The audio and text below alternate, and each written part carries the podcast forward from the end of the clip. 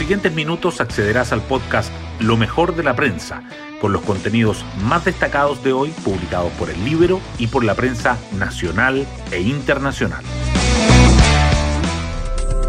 Buenos días, soy Magdalena Olea y hoy lunes 5 de abril les contamos que comienza una semana clave para conocer los detalles que tendrá la elección cuádruple de constituyentes, gobernadores, alcaldes y concejales.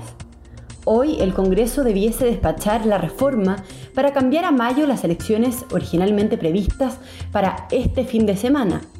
También serán importantes los próximos días para conocer el efecto de la gran cuarentena en los contagios por coronavirus.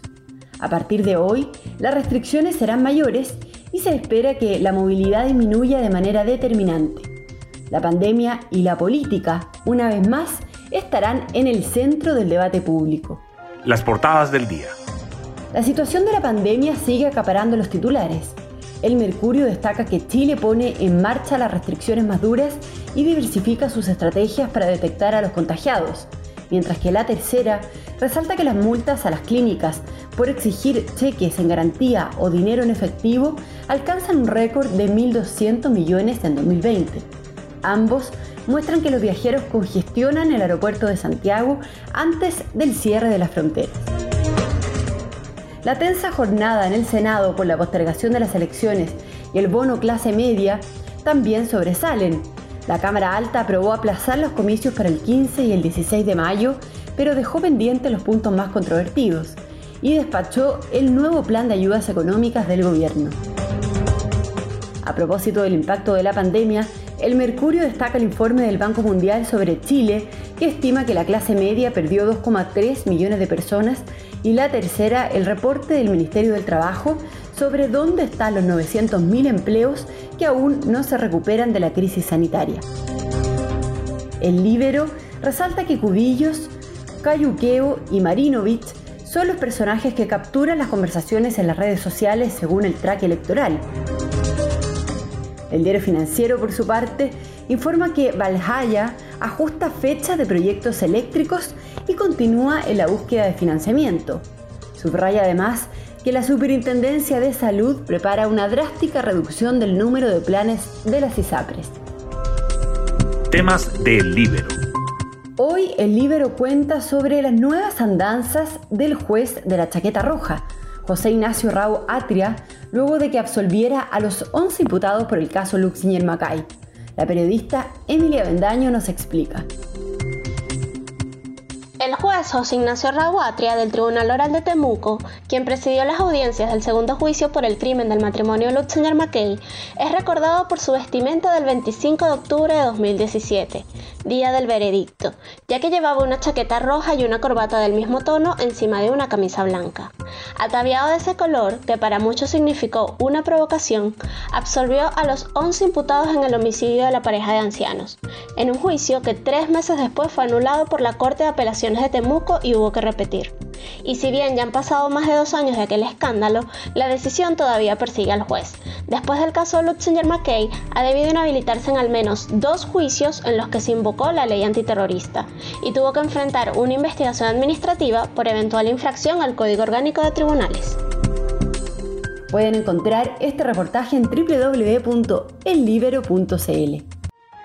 Hoy destacamos de la prensa. El Ministerio de Salud informó que durante las últimas 24 horas se detectaron 7.304 nuevos casos y 120 fallecimientos a causa del coronavirus en el país. La positividad diaria se mantiene sobre el 10%. Con un millón de casos acumulados y la crisis sanitaria en su peor momento, Chile aplica las restricciones más estrictas del último año y un renovado plan para aumentar la detección temprana de las infecciones, con test grupales y examen de antígeno. El Senado aprueba en general aplazar las elecciones y deja pendiente los artículos más controvertidos. La Cámara Alta aprobó en general el proyecto y fijó para esta mañana, a partir de las 9 y media, la discusión en particular.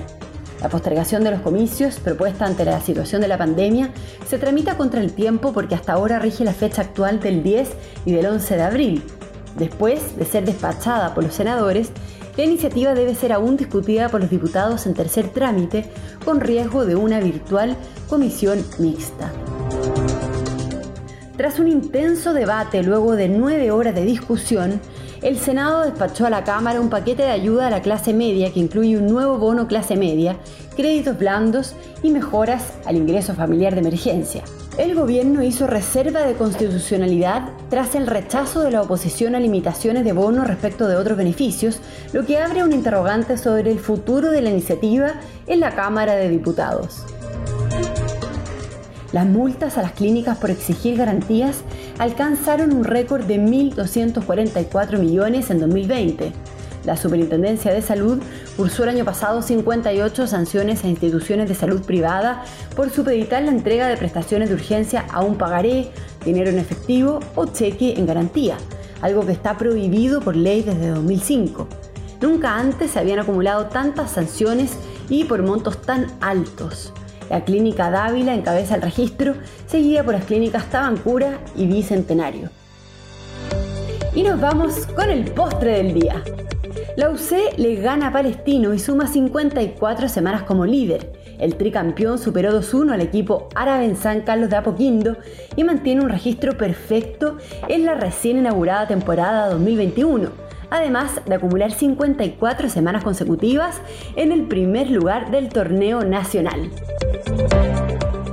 Bueno, yo me despido, espero que tengan un muy buen comienzo de semana y nos volvemos a encontrar mañana martes en un nuevo podcast, Lo mejor de la prensa.